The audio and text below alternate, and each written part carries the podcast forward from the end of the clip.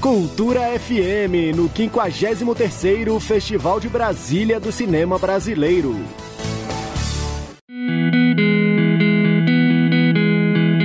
Em 1967, a então Semana do Cinema Brasileiro, evento criado em 1965 por Cleanto Rodrigues Siqueira, presidente da Fundação Cultural do DF, e dirigida por Paulo Emílio Sales Gomes, professor da Universidade de Brasília, passou a se chamar Festival de Brasília do Cinema Brasileiro.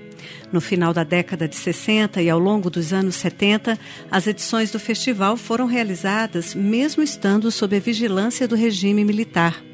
Foram premiados pelo festival filmes como O Bandido da Luz Vermelha, o curta Blá Blá Blá, Fome de Amor, Memória de Helena, Meteorango Kid e Macunaíma, entre tantos outros.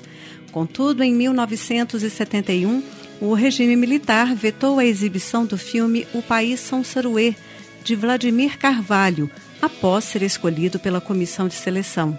A censura causou a indignação do público e, nos três anos seguintes, as edições do festival foram interrompidas, retornando apenas em 1975.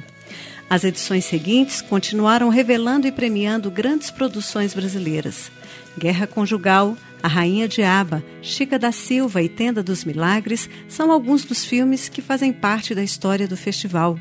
Nos anos 80, quando o país vivia a luta pela redemocratização, o festival voltou a incomodar. E quem conta essa história é o cineasta Orlando Senna, que, ao lado de Jorge Bodansky, dirigiu o longa Iracema, uma transa amazônica, produzido em 1974 e que foi o grande vencedor do festival em 1980. O filme retrata os impactos da construção da rodovia transamazônica por meio do olhar do caminhoneiro Tião Brasil Grande e de Iracema, de apenas 15 anos. Uma história que revela os caminhos da prostituição e da extração ilegal de madeira ao longo da rodovia, grande projeto do governo militar.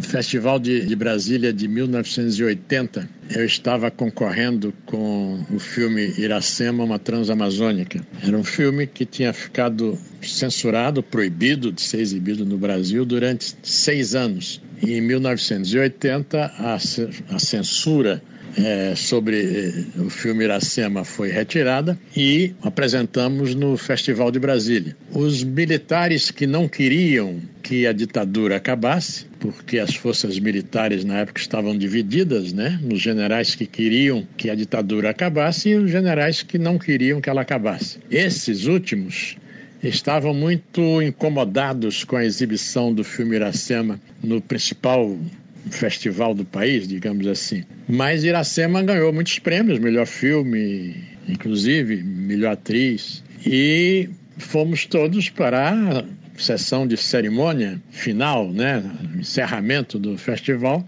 para a festa de encerramento e também para receber os prêmios de Iracema. Eu e Jorge Bodansky dirigimos o filme juntos. É, a surpresa foi quando chegamos no, lá no, no, cinema, soubemos nós e todo mundo que estava lá esperando é, a sessão que não haveria exibição, ou seja, não haveria cerimônia de encerramento, exatamente porque o filme que tinha ganho era o filme que os militares anti-abertura eh, não gostavam, que era o filme Iracema Transamazônica.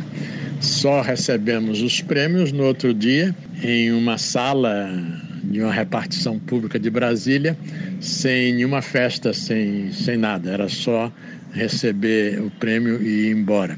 Essa, eu acho que foi a única vez que isso aconteceu em Brasília ou em qualquer outro festival. Saiba mais sobre a história do Festival de Brasília do Cinema Brasileiro aqui na Cultura FM e também no site da Secretaria de Cultura e Economia Criativa no endereço cultura.df.gov.br. Lembrando que a 53ª edição do festival já está chegando e vai ocorrer entre 15 e 20 de dezembro, totalmente virtual, com exibição dos filmes pelo Canal Brasil e também pela internet. E o cineasta Orlando Senna, que você ouviu há pouco, volta a esta nova edição do festival, participando da mostra competitiva oficial com longa-metragem Longe do Paraíso. Flávia Camarano, para a Cultura FM. Cultura FM, no 53º Festival de Brasília do Cinema Brasileiro.